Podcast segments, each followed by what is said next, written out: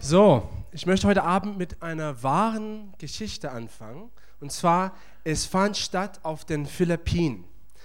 Weißt du, nur Gutes findet statt auf den Philippinen. Und da gibt es eine Geschichte von einem jungen Mann, der zum Glauben an Jesus Christus kam. Und als neuer junger Christ wollte er den Menschen um sich herum dienen. Und er hat Gott gefragt, wo er dienen soll. Und Gott hat gesagt, fang an, wo du bist. Und in seiner Nähe, wo er wohnte, gab es eine Bar. Und also er fing an, jetzt regelmäßig in diese Bar zu gehen. Es hieß Sweet Moments. Und er hat, der, genau, er hat den Manager anbefreundet von dieser Bar. Und dieser Typ aber war ein harter, schwieriger Fall. Also ich das, als ich diese Geschichte gehört habe, konnte ich selber nicht glauben. Er war spielsüchtig, drogensüchtig, Drogenhändler, schwül und Zuhälter für 35 Prostituierten. Ja, ein Mann. Und, aber die Liebe Gottes kam auf ihn, als dieser junge Christ ihm erzählt hat über das Evangelium und die Liebe Jesus für ihn. Und in kurzer Zeit kam er zum Glauben.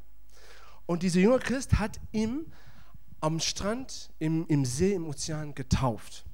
Und das Krasse ist, als er aus dem Wasser herauskam, nach, sofort nach seiner Taufe, fiel die Kraft Gottes auf ihn in einer mächtigen Art und Weise und sein Leben wurde komplett transformiert, umgewandelt, sofort. Er hat keine Süchte mehr gehabt, keine homosexuelle Gefühle mehr und er hat sofort aufgehört, Zuhälter zu sein für diese Prostituierten. Und innerhalb einer kurzen Zeit auch kamen alle 35 Prostituierten auch zum Glauben. Also eine krasse Geschichte. Aber das Entscheidende ist, es passierte nach, sofort nach der Taufe. Und das ist das Thema für uns heute Abend. Die Taufe. Die Taufe hat Kraft. Es hat Kraft, dein Leben komplett umzukrempeln. Und der Titel meiner Predigt heute Abend ist Die Kraft der Taufe. Es gibt zwei Arten, genau, und, und so während der Predigt haben wir viele schöne Bilder von Menschen aus unserer Gemeinde, die getauft wurden, also von, vom letzten Jahr und auch von dem Jahr davor. Und wir werden auch dieses Jahr noch viele andere Bilder, schöne Bilder haben von den Leuten, die dieses Jahr getauft werden. Also es gibt zwei Arten von Taufe in der Bibel. Es gibt die Geistestaufe, was auch gleichzeitig als Taufe des Feuers genannt wird. Und es gibt die Wassertaufe. Und das ist das, worüber ich heute Abend predige, die Wassertaufe. Und die Taufe ist also powerful. Ja, nicht jeder denkt so, aber es ist so. Es ist powerful. Warum? Die Taufe ist zugleich ein symbolischer Akt und auch ein Zeugnis. Und als Zeugnis hat es Kraft. Und ich kann das vergleichen mit etwas, was auch ähnlich ist, und das ist die Trauung. Die Trauung, ja, wenn, bei einer Hochzeit, ist ein symbolischer Akt, aber auch ein Zeugnis. Es ist ein symbolischer Akt, also es gibt Austausch der Ringe, auch Gelübde, und es symbolisiert ein Bündnis, das der Mann und die Frau miteinander schließen aber es ist auch ein Zeugnis. Ja, wenn du heiratest, ist eine schöne Sache. Wenn du heiratest, du sagst vor der ganzen Welt, dass du zum Beispiel als Mann diese Frau liebst und dass du den Rest deines Lebens mit ihr verbringen wirst. Es ist ja auch ein Zeugnis und es hat auch dadurch Kraft. Und genauso ist die Taufe. Die Taufe ist ein symbolischer Akt. Wenn du nicht weißt, was die Taufe ist, soll ich das mal auch kurz erklären? Du siehst es mal da ein bisschen von diesem Bild wenn du noch nie in einer Kirche warst oder noch nie das Wort gehört hast, das Taufe ist so das Runtergehen ins Wasser und dann das wieder Hochkommen aus dem Wasser raus. Und ich erkläre das noch ausführlicher, was das genau bedeutet im Laufe der Predigt. Aber es ist ein symbolischer Akt, es symbolisiert eine, die Entscheidung für Jesus, die Entscheidung, deinem alten Leben zu sterben, dich umzukehren und neu gebor geboren zu sein zum neuen Leben in Jesus aber es ist auch ein Zeugnis. Weil wenn du getauft wirst, du sagst der ganzen Welt, dass du Jesus liebst und dass du den Rest deines Lebens mit Jesus verbringen willst. Und dadurch hat es Kraft. Egal, ob du in dem Moment Gänsehaut hast oder nicht, egal, ob du in dem Moment eigentlich etwas spürst oder nicht, dieser Akt, dieses Zeugnis hat Kraft, dein Leben umzukrempeln. Also wir sind jetzt, ich glaube, halbwegs durch unsere Reihe äh, Sturmfest. Und was wir in unserer Reihe anschauen, Sturmfest, ist, wir schauen die nötigen Fundamenten an, die wir für ein starkes Glaubensleben brauchen. Weißt du was? Für ein starkes Leben, ein Leben, der nicht sturmfrei ist, sondern sturmfest, du brauchst Glauben. Ich will dir das sagen, auch wenn du hier gekommen bist und du keinen Glauben hast. Das ist auch okay. Aber die Wahrheit ist, du brauchst Glauben. Weil jeder von uns hat Glauben. Und manche von uns glauben an die Wirtschaft. Und wir denken, ja, weil die Wirtschaft stark ist, wird mein Leben okay gehen. Oder wir glauben an uns selbst. Aber das Geheimnis für ein sturmfreies Leben ist Glauben an Gott zu haben. Weil Gott ist der Einzige, der nicht erschüttert wird. Also wenn wir ein starkes Glaubensleben haben, dann brauchen wir Glauben an Gott. Und wir haben jetzt bis jetzt so diese nötigen Fundamenten auch angeschaut. Wir haben geschaut, dass für ein starkes Leben wir brauchen Glauben an Gottes Wort, Glauben an Gottes Geist und Glauben, was war das dritte? Glauben an Gottes Gnade, was Carsten so hervorragend gepredigt hat. Und heute Abend sage ich, dass wir auch die Taufe brauchen als wichtiges Fundament. Es ist ein wichtiges Fundament, Leute. Manche Leute denken, dass, dass der Glaube ein unbedeutsamer Brauch ist oder eine bloße Formalität ist. Aber das ist es nicht. Es ist ein starkes Fundament deines Glaubenslebens. Also denk darüber nach. Es gibt nur in der Bibel nur zwei biblische Sakramente für das Leben, das uns Jesus uns gegeben hat. Das eine, das Sakramente, das heißt symbolische Akte. Das eine ist das Abendmahl, das andere ist die Taufe. Diese zwei gibt es nur. Und selbst Jesus, selbst Jesus hat darauf bestanden, dass er getauft wird, um alle Gerechtigkeit zu erfüllen. Also wenn Jesus, unser Vorbild, selbst sich taufen lässt, gegen Widerstand, ja, Johannes der Täufer wollte, wollte ihn nicht taufen, gegen Widerstand hat sich taufen lassen, dann müssen wir auch bedenken, die Taufe ist wichtig. Es ist keine bloße Formalität. So, heute Abend möchte ich uns ausführlich erklären, was eine kraftvolle Taufe, eine biblische Taufe, eine Taufe, wie Jesus das meinte, wie das aussieht. Und ich habe drei Punkte für uns heute Abend. Eine Taufe sollte, Nummer eins, nach der Errettung stattfinden. Es sollte zweitens ein vollständiges Untertauchen beinhalten.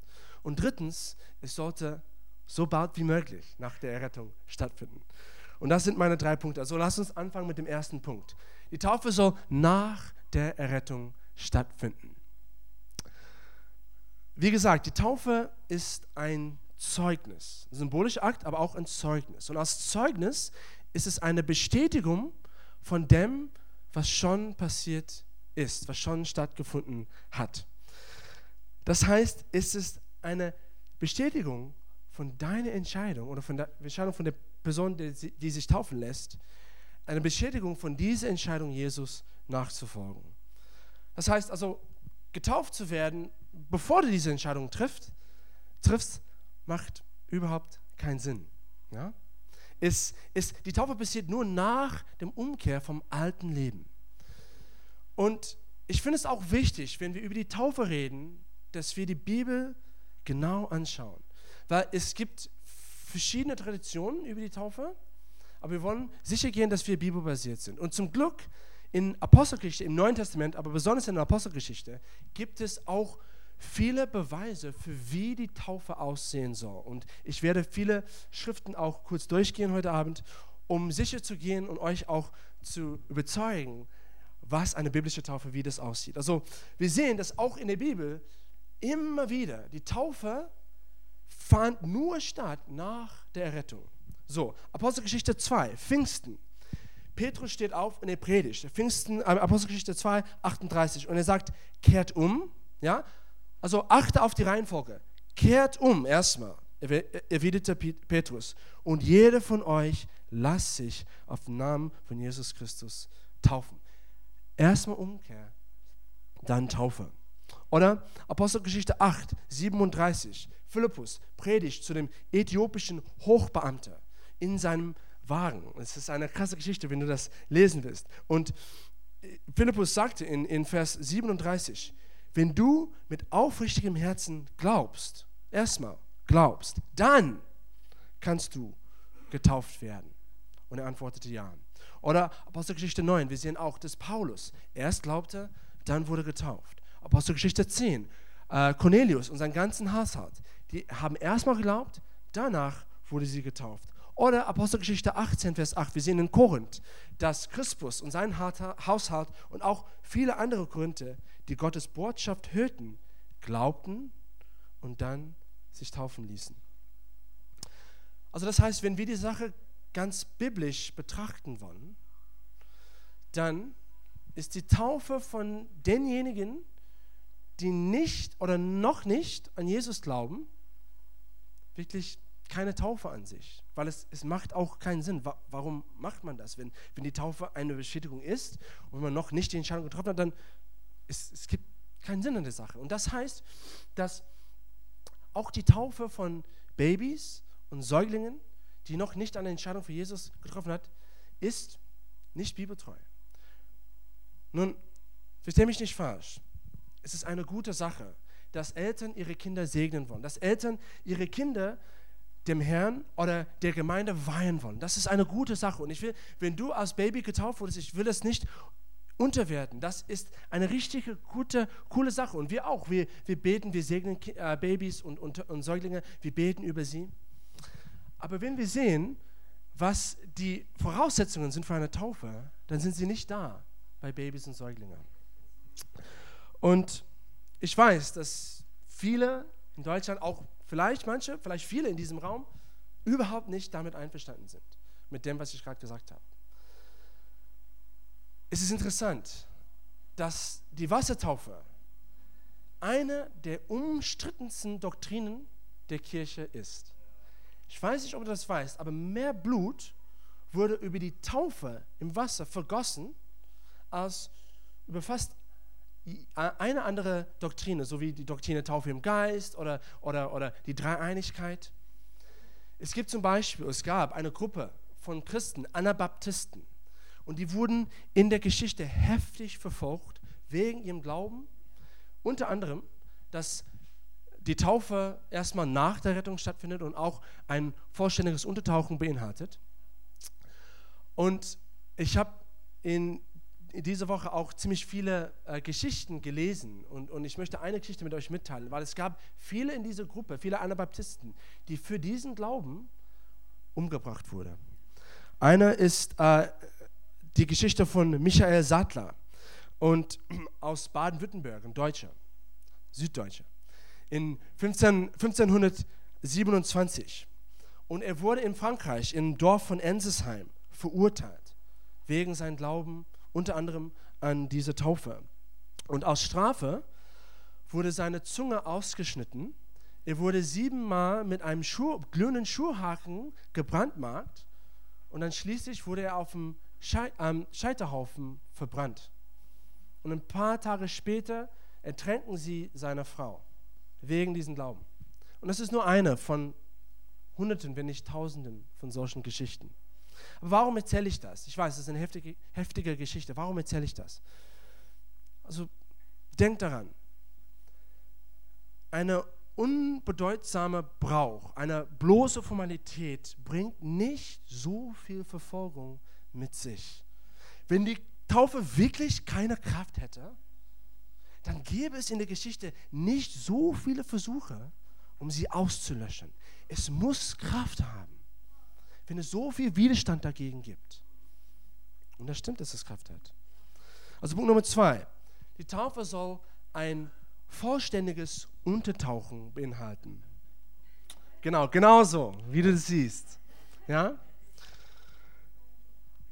Was ist die Herkunft des Wortes Taufe? Wo kommt es her? Wo, wo, wo bekommen wir das, die, das Wort Taufe her? Ist sehr interessant. Ich, ich könnte jetzt an dieser Stelle verschiedene viele Quellen zitieren, aber ich habe mir eine Quelle ausgesucht, dass ich dachte, ganz gut heutzutage in Berlin passen würde. Und das ist Wikipedia. Und weißt du, Wikipedia ist die Bibel unserer Kultur. Ja? Viele Deutsche, vor allem viele Berliner, glauben es nicht, wenn es nicht in Wikipedia steht. Wikipedia hat die ultimative Autorität. Und ich denke, es ist auch passend für, für das Thema heute, weil Wikipedia nicht unbedingt christlich ist. Ja, es, ist, ist wenigstens neu, nicht neutral in eine andere Richtung, aber, aber wenigstens ist es neutral. Ja? So, wir können es glauben, auch was, was, was drin geschrieben wird. Und es, es gibt aber viele andere Quellen, ja. Okay, aber lasst uns lesen. Was sagt Wikipedia über das Wort Taufe? Herkunft, Wort da. Ja? So, ich lese mal vor. Ähm, wo sind wir? Das griechische Wort für Taufen im Neuen Testament ist Baptizein und bedeutet so viel wie ein- oder untertauchen. Und dann wir lesen ein bisschen weiter. Durch die spezifische christliche Bedeutung durch Untertauchen zum Christen machen. Wie das gotische Wort gehen, wie das gotische Wort gehen, das altnordische Düper, das altenglische Düpern und das althochdeutsche Taufen alle etymologisch auf das Wort in neuhochdeutsche Wiedergabe tief zurück, mit dem auch der Wortstamm tauchen zusammenhängt. Untertauchen, tief tauchen. Ich glaube, da ist ziemlich klar, was das Wort Taufe beinhaltet oder bedeutet. Und nicht nur das, wir sehen eigentlich viele Indizen aus dem Neuen Testament, dass das wirklich die Anwendung und das Verständnis von diesem Wort war. Ähm, zum Beispiel Johannes der Täufer in Johannes 3, Vers 23. Wir sehen, dass Johannes der Täufer Menschen in der Nähe von Salem getauft hat, weil dort viel Wasser war. Genug zum Untertauchen. Oder auch zwei andere Beispiele. Jesus und das Beispiel von dem äthiopischen Hochbeamten. Beide nach der Taufe stiegen sie aus dem Wasser herauf. Und noch was, wir sehen, dass, also ja, noch also ein bisschen ausführlicher auf, auf Wikipedia zu gehen. Das Wort Baptizein oder Baptizo war ein Alltagswort damals. Es war rein beschreibend. Das, und, und was es bedeutet, war wortwörtlich Untertauchen. Aber es war klar für jeden. Heute ist das ein, Taufe ist ein religiöses Wort und, und keiner weiß mehr, was das eigentlich bedeutet. Aber damals war es gar nicht so. Es war nur ein Wort, das sie ausgesucht haben, um genau diese Akt, diesen Akt zu beschreiben, wie am besten sie das beschreiben könnten zu machen.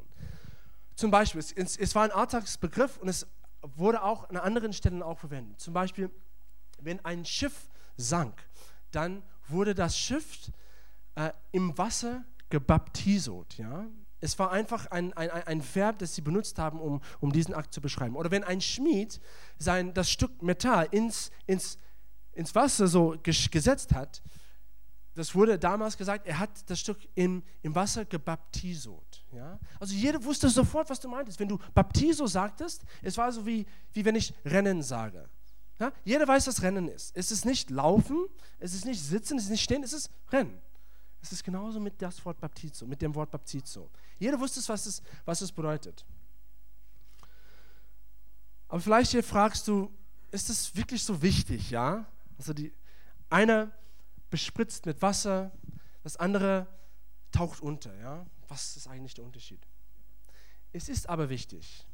Also erstmal das Bespritzen mit Wasser, wenn wir wirklich so die Geschichte und die, das Neue Testament und die Kultur damals an, an, anschauen, wenn wir sagen, dass die Taufe das Bespritzen mit Wasser bedeutet, dann wir sehen, dass das eigentlich eher auf eine, nicht auf, auf die Kultur und auf den Texten basiert ist, sondern eher auf eine abgewandelte kirchliche, religiösen Tradition basiert ist und nicht bibeltreu ist. Aber es ist auch wichtig, weil Taufe ein Symbol ist von einer geistlichen Realität. Und als Symbol, es soll diese Realität, der es beschreibt, auch treu sein. Ja, das ist wichtig. Symbole sollen zu eins zu eins gehen. Und was es symbolisiert, wie ich gesagt habe, ist das Sterben zum alten Leben und die neue Geburt zum neuen Leben. Es ist quasi, was die Taufe symbolisiert, ist Gottes Lösung für das große Problem der Menschheit. Weil Leute, wir Menschen, wir haben ein großes Problem. Und zwar, wir lieben zwar Freiheit. Jeder liebt Freiheit, besonders in Deutschland, besonders in Berlin. Berliner lieben Freiheit. Ja, jeder will frei sein. Wir lieben zwar Freiheit, aber das Problem ist, wir sind schlechter Verwalter unserer Freiheit. In unserer Freiheit. Wir geben uns anderen Herren ganz hin. Wir rennen nach, sagen wir rennen nach Erfolg, wir rennen nach Geld, nach Vergnügen. Und wir finden am Ende, dass wir uns versklavt haben. Und auch in dem Rennen rennen wir weg von Gott. Und wir machen uns Gott gegenüber schuldig. Gott, der perfekt ist. Und deswegen musste Gott das Problem lösen. Und er hat es gesagt, äh, gemacht, indem er uns einen neuen Herrn gegeben hat. Jesus, der selbst Gott ist. Jesus wurde auf die Erde geschickt. Und obwohl er total unschuldig war, wurde er schuldig gemacht. Er wurde gehängt am Kreuz, wie ein Krimineller, obwohl er unschuldig war. Und er hat es gemacht, um uns von unseren Schuld zu befreien. Sodass wenn wir daran glauben, an sein Opfer für uns, wenn wir unserem Leben ihm ganz hingeben, aus unseren Herrn, dann haben wir Frieden mit Gott und haben wir auch zum ersten Mal in unserem Leben richtig Freiheit. Also wenn du dich für Jesus entscheidest, wenn du ihm als dein Herrn machst, dann wirst du frei zum ersten Mal in deinem Leben. Weil du wirst und auch, du wirst in Christus versetzt oder gesetzt. Ja? Das heißt, wo auch immer Jesus hingeht, gehst du auch hin. Er trifft die Entscheidungen. Du bist jetzt in Jesus. Dein Leben gehört dir nicht mehr, sondern es gehört Jesus. Und er trifft die Entscheidungen für dich. Aber interessanterweise, er trifft Entscheidungen, die dich nicht versklaven, versklaven, sondern in Freiheit bringen. Und das ist das schöne Paradox des Glaubens. Indem wir unser Leben weggeben, finden wir es wieder. Und das ist genau, was die Taufe symbolisiert. Das Sterben zum Atemleben und die neue Geburt. Und deswegen ist das Untertauchen so wichtig.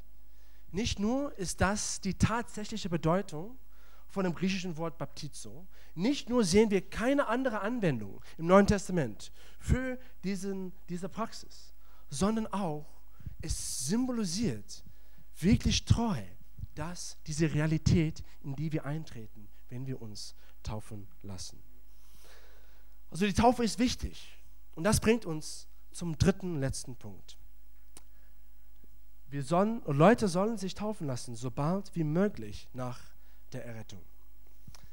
Wisst ihr, rasch wachsende Gemeindegründungsbewegungen. Ja, es gibt solche Sachen hier auf Erden. Das ist Gemeindegründungsbewegungen, die rasch wachsen, wo Leute, Tausende und Millionen von Leuten zum Glauben kommen. Und diese Bewegungen haben eine sehr interessante Entdeckung gemacht. Und das ist, dass die Taufe gibt Menschen Sicherheit in ihrem Glauben und auch Mut. Eine Gemeindegründungsbewegung hat durch ihr, das herausgefunden durch ihre Nacharbeitsmaterien. Also wenn, wenn Leute zum Glauben kommen, dann, dann wird mit ihnen so Nacharbeit gemacht. Und die erste Lehre, die sie gemacht haben mit diesen neuen Gläubigen, ist, die haben die Lehre über die Gewissheit ihres Glaubens, äh, ihre Errettung gemacht, dass sie, dass sie gewiss sein können, dass sie doch errettet sind. Aber sie haben ein Problem gemerkt. Sie haben gemerkt, dass es den Menschen schwer fiel, vielen, wirklich zu glauben, wirklich zu wissen, dass sie gerettet waren, sicher zu sein in ihrer Rettung.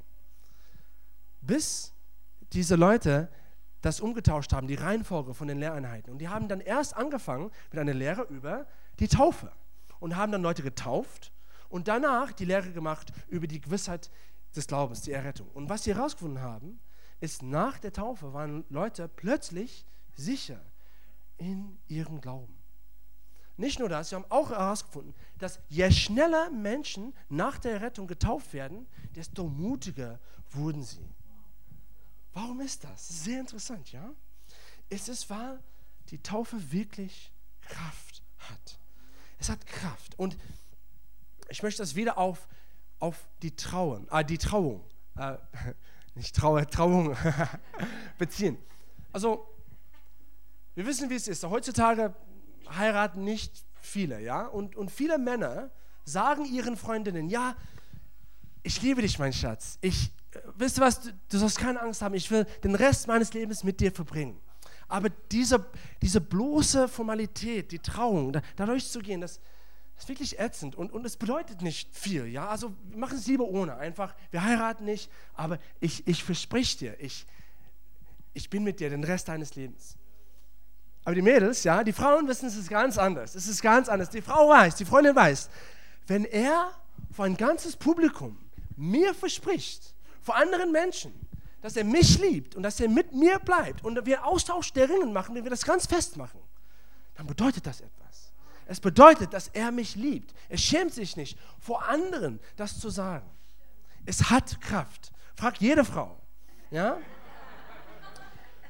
Oder auch jede unverheiratete Frau. Also die, die, die in einer Beziehung leben, aber auch wollen, dass sie heiraten. Endlich mal. Und es ist genauso mit der Taufe.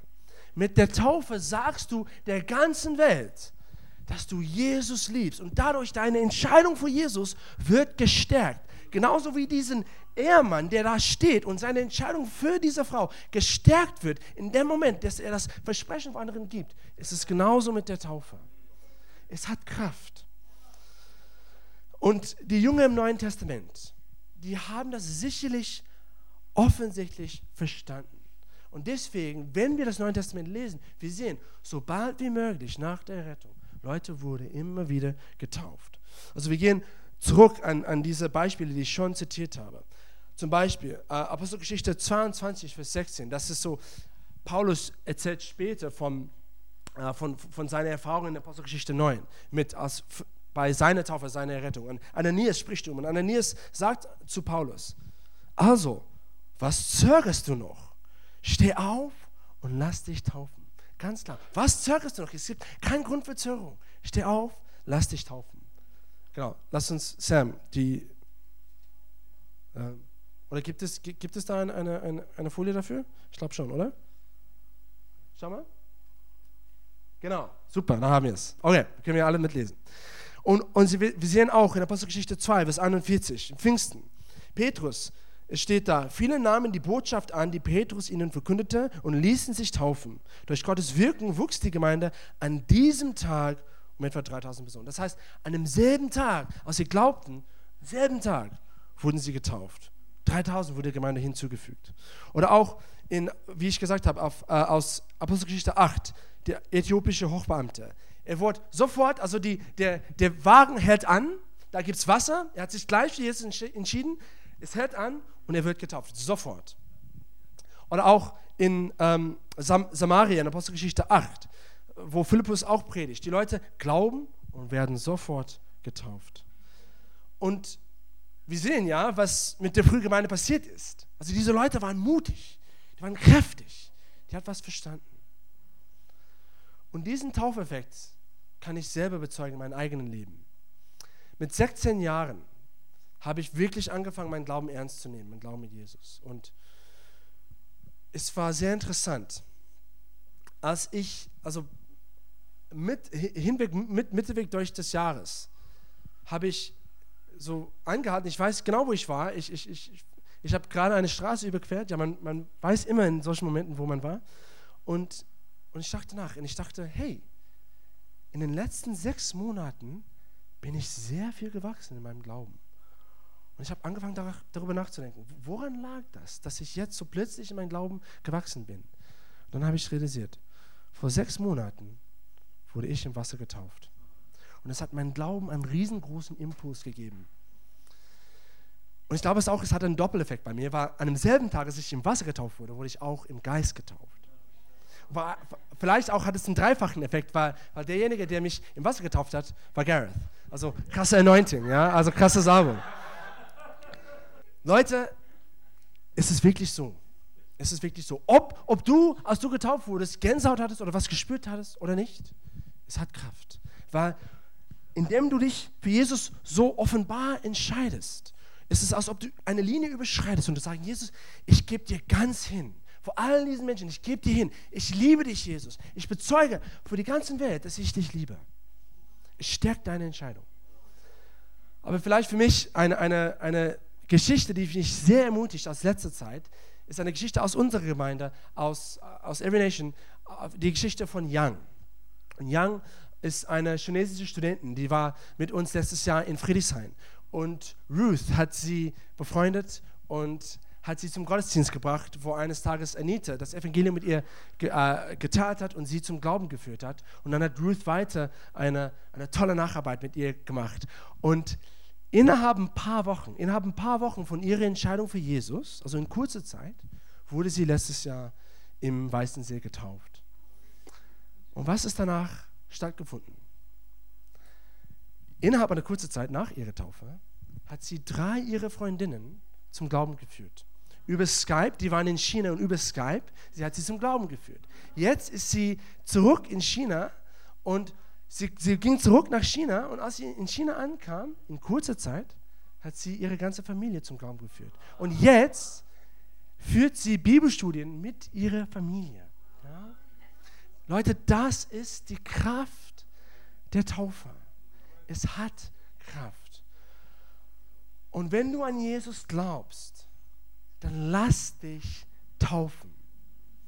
Die Taufe stärkt deine Entscheidung auf eine krasse Art und Weise, Jesus ganz hinzugeben. Und ich möchte beenden, indem ich dich frage, wenn du noch nicht in Wasser getauft bist, dann mach das. Zögere nicht. Und wenn du das willst, es gibt jetzt Kontaktkarten oder so Feedbackkarten auf deinen Sitz. Und wenn du noch nicht im Wasser getauft bist, aber du spürst, dass Gott etwas jetzt gerade in dir macht, er klopft an dein Herz und er sagt, lass dich taufen. Ja? Dann sei gehorsam. Schreib jetzt auf. Es wird dein Leben verändern. Vielleicht wirst du nicht unbedingt was spüren. Viele spüren was, andere nicht. Es ist egal. Es stärkt diese Entscheidung, Jesus nachzufolgen. Und ich möchte auch für eine Gruppe von Leuten beten, wo du vielleicht hier bist und du hast gehört, was ich geredet habe, was ich gesagt habe, wie wir alle anderen Herren nachjagen und nachrennen und nachgehen. Und du weißt, dass das du bist. Dass du rennst, du, du verfolgst anderen Herren. Und vielleicht heute Abend spürst du, dass Jesus an dein Herz klopft. Und er sagt, jetzt ist an der Zeit. Du brauchst einen neuen Herr. Du brauchst mich.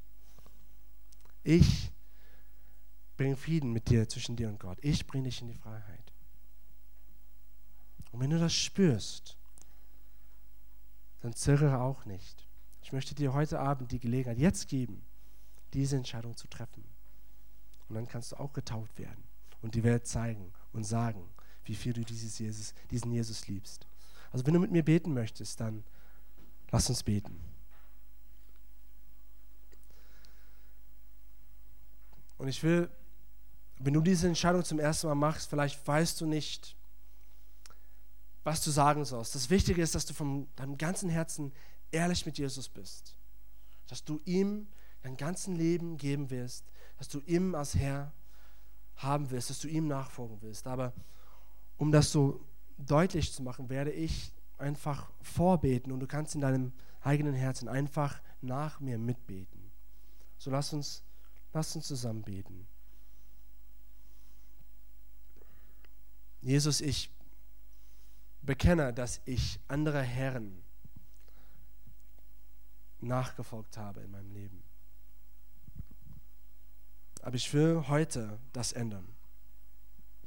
Ich will von meinem alten Leben umkehren. Ich will mein altes Leben hinter mir lassen. Und Jesus, ich will dir nachfolgen. Ich will, dass du Herr meines Lebens bist. Dass du die Kontrolle in meinem Leben von nun an hast. Jesus, ich gebe mir dir ganz hin. Ich bitte dich, dass du mir vergibst für meine Sünden und ich treffe jetzt die Entscheidung, dir nachzufolgen. Ich danke dir, dass du jetzt in meinem Leben kommst. In deinem Namen bete ich. Amen. So, wenn du gerade dieses, dieses Gebet mit mir zum ersten Mal gebetet hast, kannst du das auch vermerken an